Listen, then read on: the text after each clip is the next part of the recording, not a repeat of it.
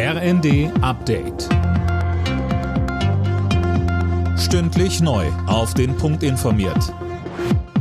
Ich bin Silas Quering. Guten Morgen.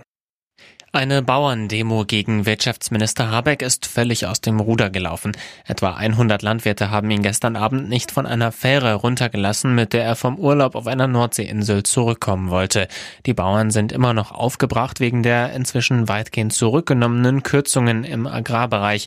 Landwirtschaftsminister Cem Özdemir sagte im ersten ich habe großes Verständnis dafür, wenn unsere Landwirtinnen und Landwirte ihre Position einbringen. Wir haben ja auch zugehört, aber das, was da passiert, das sind Leute, denen geht es nicht um die deutsche Landwirtschaft. Die haben feuchte Träume von Umstürzen und das wird es nicht geben.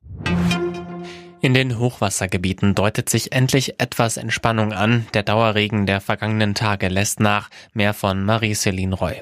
Im Laufe des Tages soll es immer weniger regnen, damit sollten sich dann auch die Pegelstände stabilisieren. Klar ist aber auch, die Lage bleibt erstmal noch angespannt. Unterdessen lehnt Finanzminister Lindner die Forderung des Koalitionspartners SPD ab, wegen des Hochwassers die Schuldenbremse erneut auszusetzen.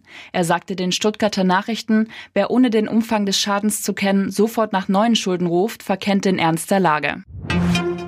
Mit einer Trauerfeier in Offenburg wird heute Abschied genommen von Wolfgang Schäuble. Als Trauerredner werden unter anderem CDU-Chef Merz und Baden-Württembergs Ministerpräsident Kretschmann sprechen. Der offizielle Trauerstaatsakt im Bundestag findet in zwei Wochen statt. Knapper Testspielerfolg für die deutschen Handballer kurz vor dem Start der Heim-EM. Sie setzten sich gegen Portugal mit 34 zu 33 durch. Morgen treffen beide Mannschaften nochmal aufeinander. Am Mittwoch startet dann die EM. Erster Gegner für Deutschland ist die Schweiz. Alle Nachrichten auf rnd.de